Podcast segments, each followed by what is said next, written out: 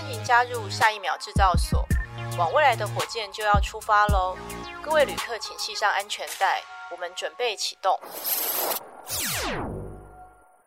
你现在收听的是下一秒制造所，我是主持人 Jennifer。上一集我们邀请到辅大副校长暨台湾人工智慧发展学会理事长谢邦昌先生，和我们聊聊现在呃时下最火红的 ChatGPT 还有 AI。Open AI 还有 SR 等等的一些呃最新的发展哈，还有相关技术的应用，可以说是含金量满满，而且呃播出之后，其实也引起蛮多听众朋友的回响。那这一集呢，更是跟我们的每个人都息息相关。呃，因为大家都知道，COVID-19 从二零二零年初开始，其实就呃影响了整个人类的社会。那现在的疫情虽然看起来逐渐的趋缓，但是对全世界已经造成了非常大的改变。那尤其是在医疗的方面，哈，呃，加速了在所有的所谓的这个智慧医疗的全速发展。那尤其是在导入 AI 啊、大数据啊，还有 SR 延展实境跟 IoT 物联网等等的这些应用，那远距医疗的这样子的呃服务更是势在必行。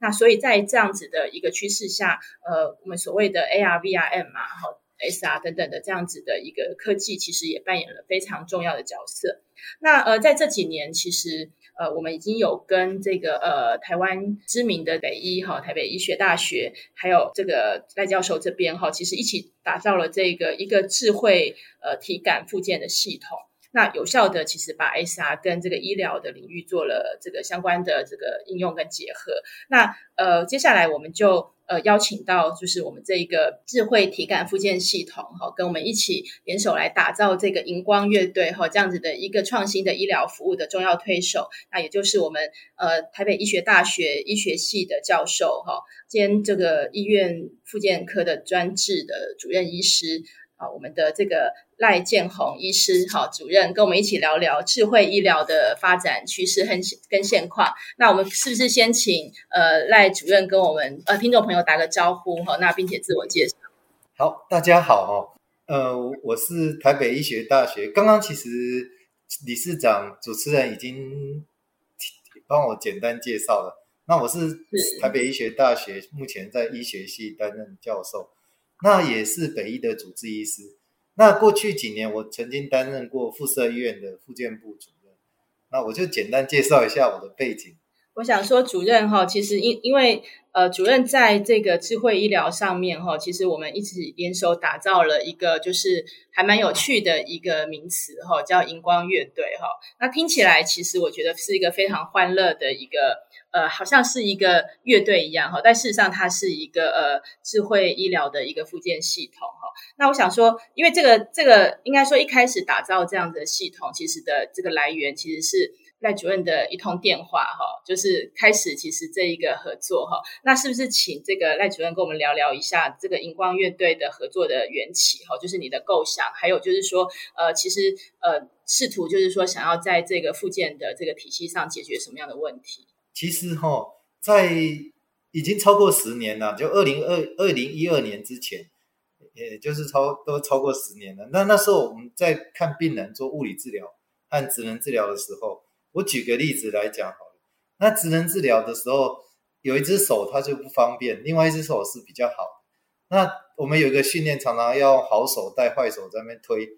就是训练力量哦。那可是病人就在那一直推，一直推。那爱推不推的很无聊。那当时我就想说，哎，我们怎么样把游戏因子，就是给他一个很有趣的画面，让他很愿意去做这些动作啊。所以当时就是想说，哎，怎么把这种因子推到这个病人身上，那让他们可以呃，在 AR、VR 的环境比较有，能够激起他们的兴趣来做这个复健。那所以早期我们就跟学校老师合作。那我们知道学校老师都交给我们讲实话，都交给硕士生、博士生。那可是因为他们还要修课，还要应付自己的论文，都很忙。那所以进度就很慢，常常一个学期才设计一个游戏，才才才完成一个游戏。那后来我就想说，哎，刚好有机会拿到科技部计划，我就想说，哎，我们自己来设计一些游戏。那当时就想说，我到底要设置设计虚拟实境还是扩增实境？其实都可以的，不过我在想说，哎，虚拟实境在荧幕上看到的都是，呃，都是虚拟的东西。那扩增实境可以在荧幕上看到自己，那可能会更有真实感。所以我那时候也想说，让产品快速产生，所以我当时就把设计好的东西来找我们的白总经理，也是我们理事长来合作，然后把它制作出来。刚好有经费，就可以制作一些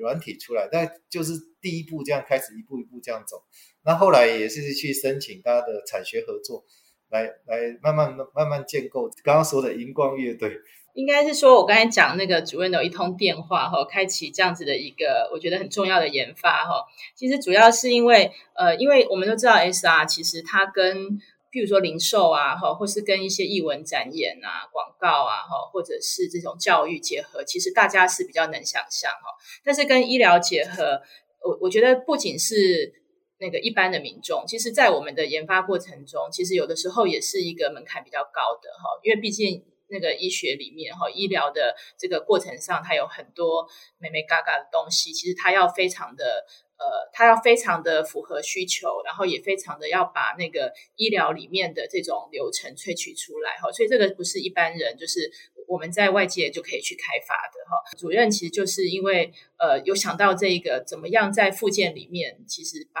这种比较有趣的因子，其实带给这个附件的民众哈，让他们其实在复健上能够无痛的完成他们的使命哈，把这个复健的疗程跟完成哦，所以所以其实我觉得在这个过程中，我们是从一个小游戏开始做的哈。然后到呃两个、三个、四个，其实不知不觉做了十个哈。之后其实我们就发现说，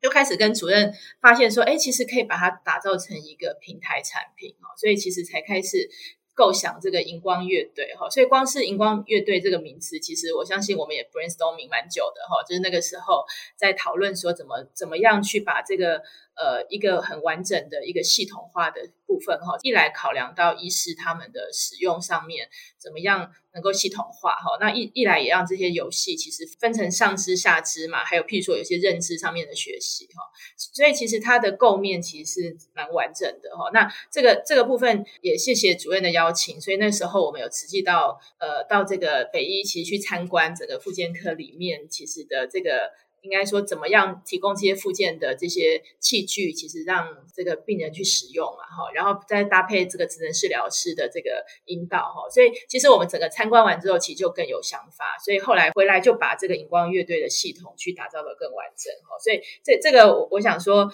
呃，是真的是主任一步一步带着我们，哈，其实把这样子的一个平台系统其实完整化，哈，所以。我我想说，这个历程其实是真的蛮谢谢主任，其实很有呃，应该说一直把这个比较像是病人的需求放在心里哈，其实来来打造的这样子的一个很好的这个智慧医疗的系统。其实也谢谢白总经理的鼎力协助了，因为我们医生都很忙嘛，那刚好那时候看看这个网络上，我那时候也是找找找，哎，好像有一个专门做 AR 的很很好的公司，而且。还有品牌形象的公司，我们就是赶快找到白总这边，也谢谢白总的支持啊。对啊，这个这个真的真的也是让我们有机会一脚踏进这个智慧医疗的领域哈。那那那当然，我觉得从荧光乐队出发哈，就是说呃，已经看到就是复健其实是有这样子的一个。很，很有趣的一个玩法哈。那那我想说，这样子的一个 AR 的可视化的特性，其实对智慧医疗的发展，当然我觉得呃非常有帮助哈。所以其实我想说，除了就是我们讲的复健的这个主题之外，当然在很多的呃保健的诊间呐，哈，保健的照护，或是诊间上面的手术哈，或者是说整个医疗环境上面的，就是的这个沉浸感哈，甚至就是说。那个医后的照顾照护哈，其实都有非常非常多的可能性哈。那像这样子的一个应用模式，不晓得主任有没有一些就是在国内外的一些观察，其实可以跟我们分享哈？有没有什么样的一些方法，或是一些在导入的过程中有一些有趣的事情，可以跟大家一起聊一聊？现在其实像就像主持人刚刚提的，就是目前国内确实已经开始，以前我们都知道，哎，游戏好像就是游戏。但现在其实 VR、AR 这种东西，它已经用在教学，在其实我们医学教育了。那也用在诶像手术啊，刚刚总呃刚刚主持人讲的手术这些领域。那事实上应用到医疗越来越广。不过我比较熟悉的还是国内，就是在附件的部分，因为国内现在确实是有一些少数的游戏，已经有一些少数游戏为基础的产品，那但大部分都是代理国国外的产品，或者说拿到国外的授权，让他们可以把他们游戏转转过来变成自己这边的游戏，那也在市面上开始在推广。我觉得这都是好事啊，就是说，哎，病人多一个选择。另外还有一些医院，它是就我了解情况，还有一些医院，它是医师跟治疗师自己也研发少量的 VR 游戏，那它大部分都是在供应自己的医院研究，还有也也适用在临床上。那我们这个刚刚刚刚主持人讲了，我们这个扩增实境的这个系统，我们当然也是涵盖了一些范围的。然后我我初期就是一开始先从平衡步态，然后再来就是上肢日常生活活动。那我觉得老人家认知也蛮重要，所以后来我们也加了一些认知的元素。啊，大概这些等等，应该是说，像刚才主任讲到平衡步态啊，哈，或是认知上面的这个训练，其实我相信，呃，在荧光乐队里面，其实我们就设计了还蛮多有趣的一些游戏，哈。那这个尤尤其是像那个认知的部分啊，因为后来我们就慢慢强化嘛，就是从从这个上肢下肢再延伸到认知，哈。那认知的部分，其实那个就当当初就跟主任讨论说，哎，怎么样去让呃我们的这个。民众其实，在做这个相关的这样子认知附件的时候，其实能够让大家有一个跟文化有融合的一个一个小游戏哈。所以那时候做了一个麻将的这个游戏哈，这个也都是来自主任的一些呃，应该说对附件的医疗上面的一些灵感哈。所以，所以这个里面的一些小游戏，是不是可以请主任？帮大家就是分享一下，就是说，诶，有没有一些很呃，就是有趣的因子哈，或者是说，呃，民众在体验上面，其实有没有什么呃比较特别的一些回馈？事实上，呃，就像我们里面有一个平衡的游戏，我们是呃，其实你看起来就是在海边漫步，看起来就是很乐活、很休闲。它事实上它是在跑步机上面。那我们还做了一个阶那种阶梯。哦，就是有有阶梯，他一定要跨过阶梯。那事实上，病人如果呃，你知我们知道中风或帕金森症，他们的脚都是跨步都很困难，都是小步。那所以我们会用难度，我们那时候是有设计一些难度，就是说，哎，比较严重的，他只要有动到脚，我们就算说跨过那个脚的阶梯。那如果稍微好一点，我们可以用难度高一点，他就必要跨大步。那我想这些都是魔鬼藏在细节里的啊，所以我们会想说，这个让病人可以跨过阶梯，然后他就可以顺利的行走，这个是这个的部分。那另外就是，哎，日常生活当然就是给他做一些日常生活活动啊，比如吃东西啊、喝水、啊、开车、啊、这些等等。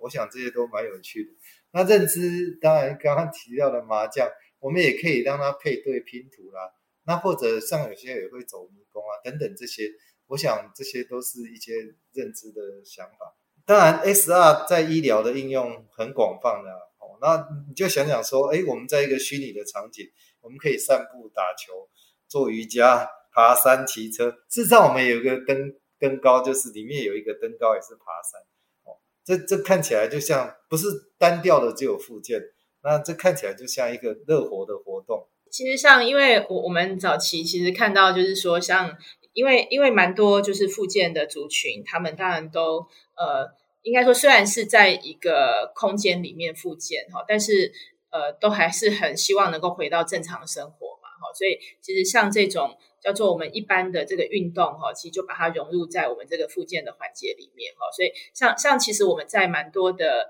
这个会展的场合哈，其实也有一些蛮就是一般的民众哈，他其实也来体验我们这个荧光乐队里面的这些课程哈。结果发现说，哎，其实真的好像有就是呃，真的好像在登山一样，就是有运动到他的譬如大腿肌哦。那或者是说呢，其实里面就是像像那个。我们这个训练这个认知的这个游戏啊，哈，其实就真的好像就是，哎，真的让大家其实把这个记忆力哈，其实要更专注哈，你才能够去闯这个关哈。所以其实每一个这个游戏，其实一来是符合我们附件里面的一个就是训练的方式哈，那二来其实我觉得对一般民众来说，他们可能也真的是可以在一个游戏的场景里面，其实去呃完成一些比较是可以。呃训练他们的肢体哈，或是达到这个运动的效果所以这个应该都是呃我们推广，不管是一般这个复健的民众，或是一般的民众，就健康的民众，其实他们应该在这样的体验上面，其实都会还蛮有感的，而且能够达到我们所谓治疗或是这个运动方面的效果。我这边稍微补充一下了，因为当时我就想说，VR、AR 这种特别适合在复健是为什么？第一个是我们如果用运动理论的学习原理，我们可以设计一些复健运动，然后用比较有趣的方法来设计，然后给大家重复的训练。有点像我们以前在考试，有没有？大家考联考的时候，题目做很多，重复练习，其实脑会变化，那就容易，就像那样容易的考试也容易拿到高分。那病人训练效果会比较好。那另外游戏是比较有趣味，然后不无聊，那可以引这样让使用者他的动机提高，那他兴趣也会提高，那他的专心度也会提高。那另外就是我们可以在荧幕上看到自己的相对位置。它就更有空间概念，不然你做半天不晓得你的位置在哪里哦。我觉得这样也会提升我们附件的成效。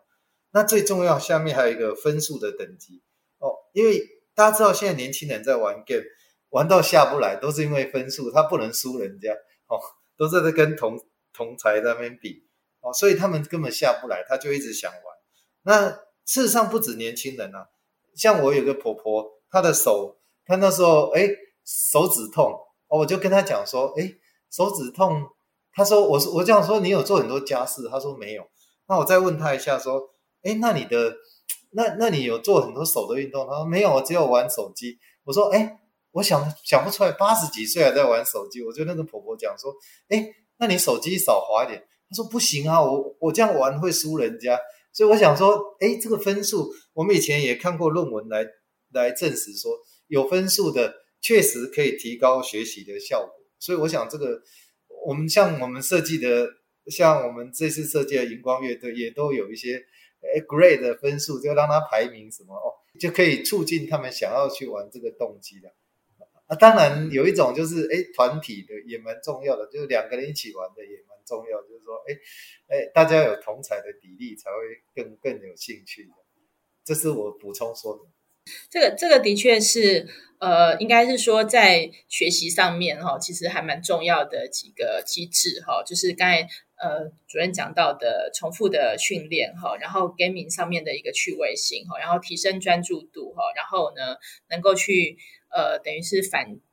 反馈相对位置嘛哈，那跟就是有一些分数等级的竞争哈，其实让大家能够。呃，就是有一个主动性，其实来参与这样子的一个复健，并且完成它的疗程哈。那那当然，这些激励效果，我相信都是呃，我们在设计上面其实已经。呃，就是透过这样子的一个叫做学术上面的一个一个一个论点哈，再结合我们实物上面的这样子的一个技术哈，其实相乘起来变成是一个很好的一个呃，达到一个复健效果的一个治疗哈。那那当然，我我觉得最重要的是呃，这样子的游戏哈，其实呃结合了叫做我们的体感技术。哦所以刚才主任也提到一个还蛮重要的重点哈，就是一般的呃接受这个复健的这些的这个人士哈，他们其实在呃，一个就是能够看到自己肢体的一个状况下，哈，其实融入到一个游戏里面，哈，产生这个沉浸感跟这个融入感，哈，而且他的肢体其实是呃可以不断的就是在做，在这个过程中，其实达到这个训练的效果，哈，所以这个是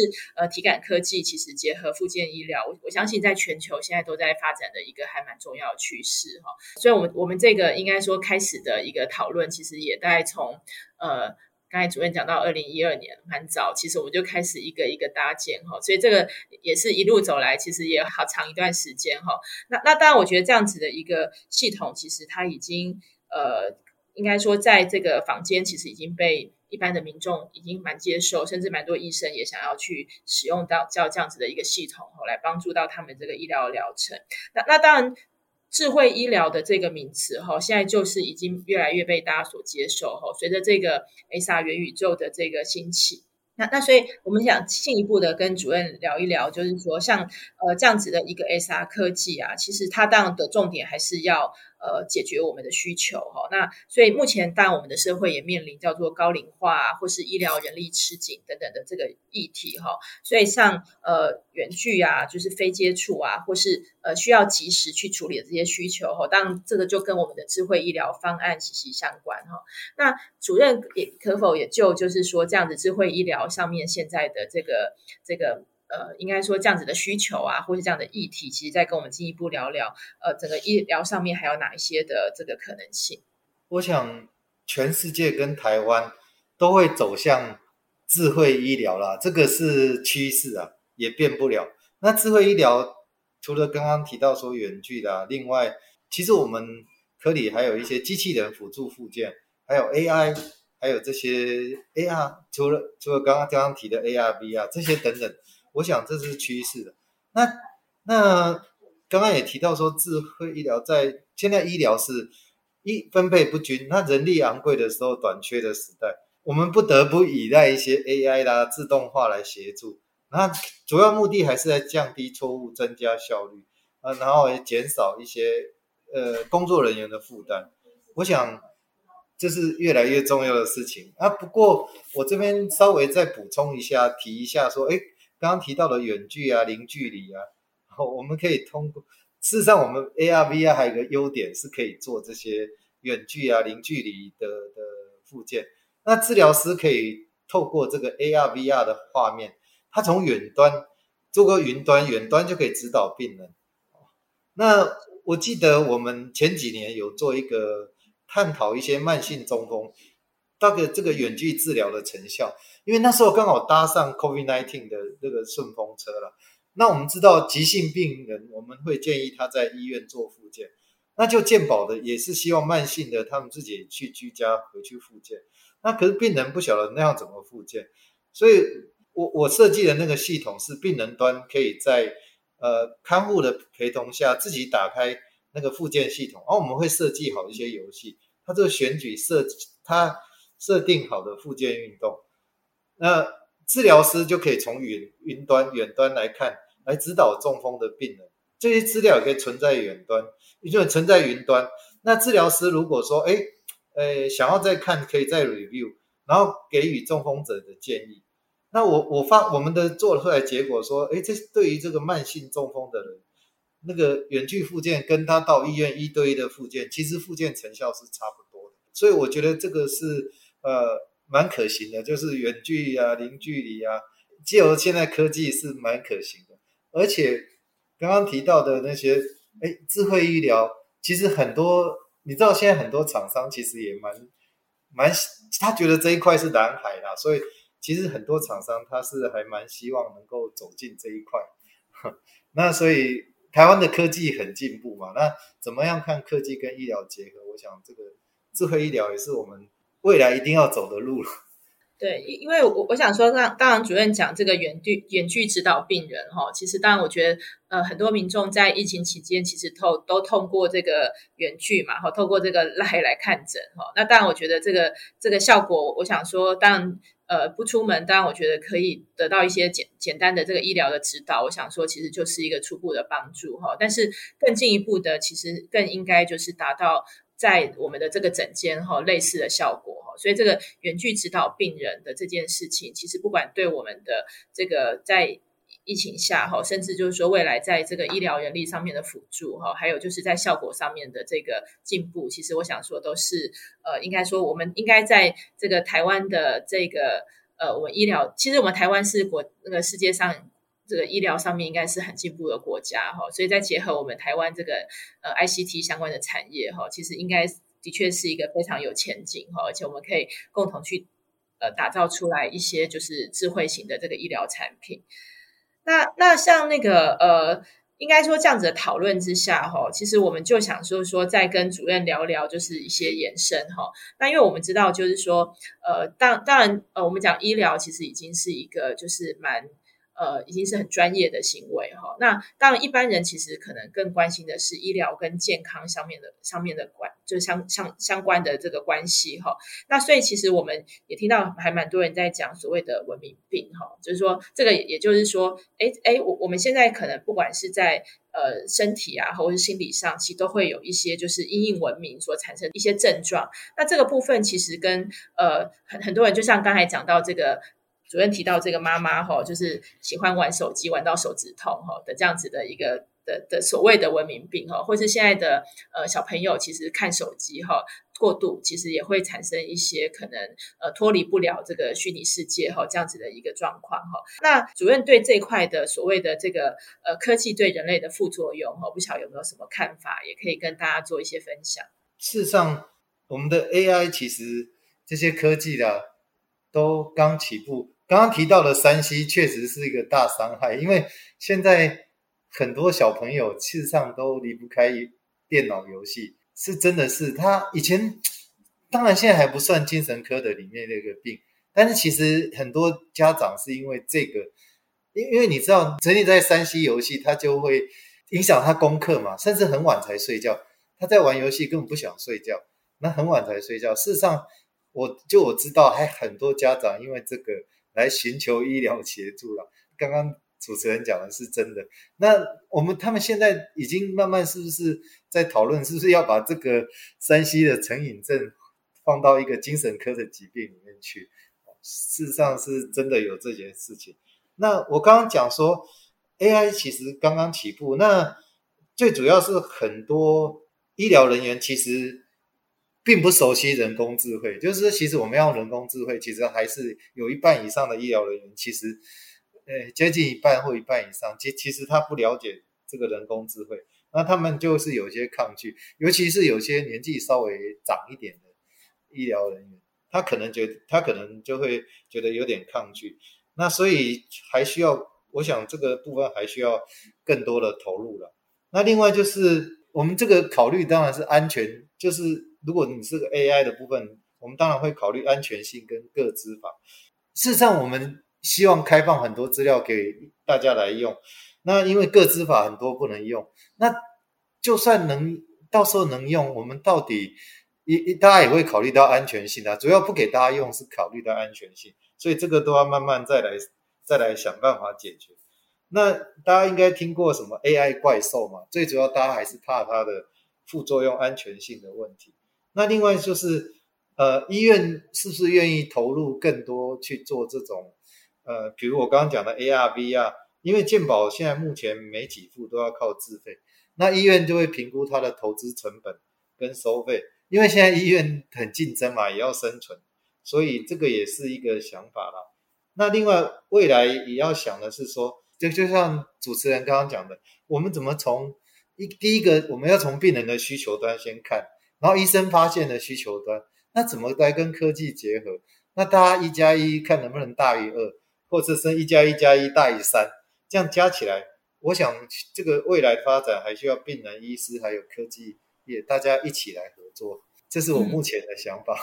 嗯、谢谢主任哈，就是从这个呃，等于是说从现在大家其实对于这个科技还有呃所谓的现在的一些行为哈相结合，其实一直关联到。这个所谓的可能影响到我们现在医疗产业导入这样子科技的一些呃相关的难题跟挑战哦。好，那那当然我我想说，这个科技的进步其实是不断的会发生啦。哈，这个这个是会随着我们这样子的一个产业的领域，其实也必须要相结合哈，变成是呃科技跟产业其实齐头并进哈。那并且我觉得我们的使命都是在解决所谓的问题啊，就是所谓现在医疗上面真正呃病人啊或者是一些使用者其实遇到的问题哈。那那只是说，当然我觉得要从就是说。呃，现在所谓就是跟法规哈，其实可能在法规的阻碍下，其实呃还不是这么的，就是不受法规阻碍下面的这样子的部分哦。然后其实来做一个跟病人比较有感的一个这样子的服务哈。所以，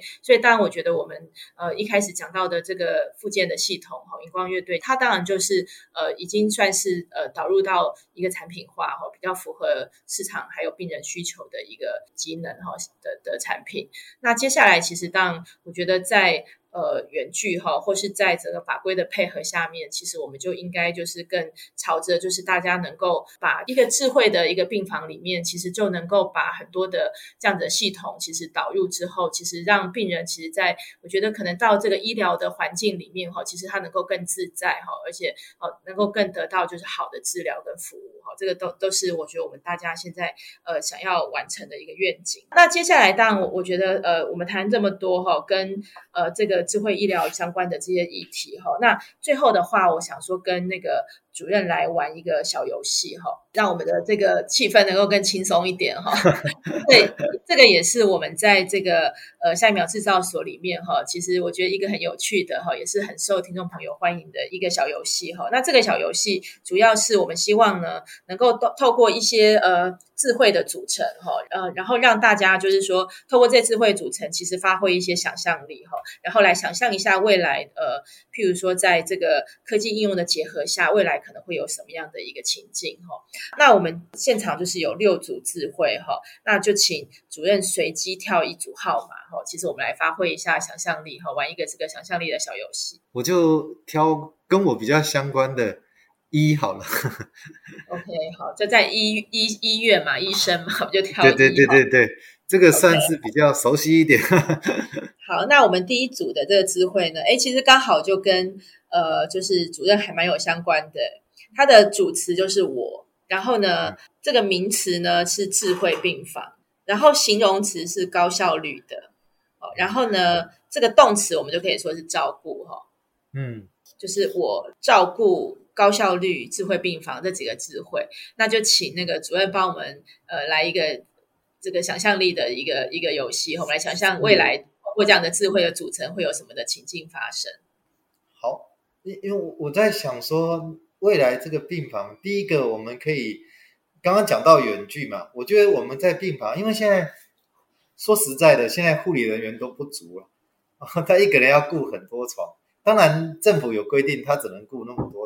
事实上，很多医院的床它是有空间在那里，但是床开不了，因为护理人人力不够。他一定规定说，哎，护理人力一定要多少人配多少床，你不能超额会被罚款。哦，也对病人不公平。那我在想说，我们可以用远端监控，就是我们从远端来监控，就是包括你可以从远端监控他的血压、血糖或者各方面，我们可以从远端或者心跳。我们事实上就像加护病房类似，我们从远端就可以，他从护理站就可以看到，哎，这个病人的情况怎么样，血压、血糖，甚至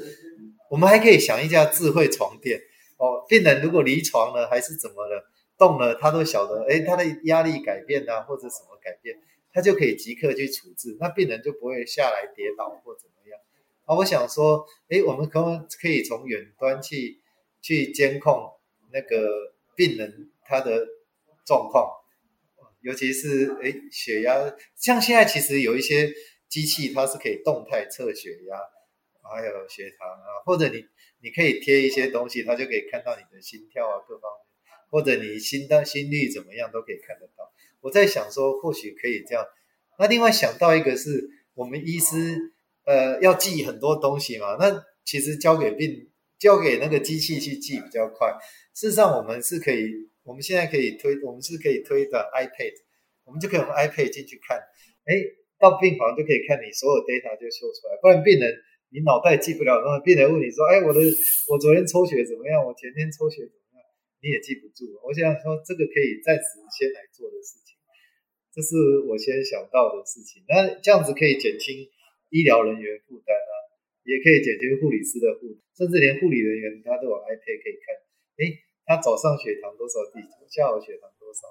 事实上，我们已经有一些行动车了，就是在电脑上看。这个刚好其实也可以呼应一下哈，就是因为我们现在在这个 SR 的技术之下哈，其实，在智慧病房上，其实我觉得也有很多呃，就是主任讲的这个透过。一个很轻量的平板哈，其实有的时候我们呃医生在巡房哈，其实同同时都要呃兼顾非常多的资讯哈，那也要记住很多病人的一些相关的资讯哈。那如果说有一个这个 iPad 结合 AR 的效果哈，可以辅助。那其实那个呃，医生级拿个平板哈，其实只要扫描整个房间的空间哈，里面的所有病病人的生理数据，其实就能够。呃，呼叫出来，其实让我们及时来观看。那甚至就是说，哎，其实医生有一些医嘱啊、回馈啊，其实我们也透过这个平板，其实呃，也去做一些就是这种等于是呃巡检病房 SOP 的这个回复哈，其实就会让整个病房其实的效率其实。大大的提高哈，那那再加上这个 S R 的技术哈，因为我们常常在讲一些沉浸式的体验嘛，其实也都是让大家能够融入到一些呃，就是很身临其境的环境里面。所以，即便我们在病房里面，其实我可以透过 S R 的技术哈，其实把这个病房的气氛可能把它转换成是一个呃，譬如说像森林啊哈，或是像呃一个原野啊，或就是一个很舒服的情境哈，去转换，其实也可以让我觉得这个病房其实不仅是智慧化哈，而且我觉得在病病人如果他感到就是很愉快哈，很愉悦，很舒适，其实他可能也很想要赶快出院嘛哈。所以，所以这个都是我想说，呃，我们可以透过这样子的智慧科技，一来是高效率的去改善这个呃医生的这一个这样子巡房上面的任务哈，也也加快护士其实辅助上面的这些呃提供这些 data 上面的一些正确性。好，那再加上就是说，透过这样子的一个呃医疗上面的这种就是环境上的改变哈，其实我觉得呃改善医疗的氛围哈，其实也会让我们医院其实有一个新的样貌。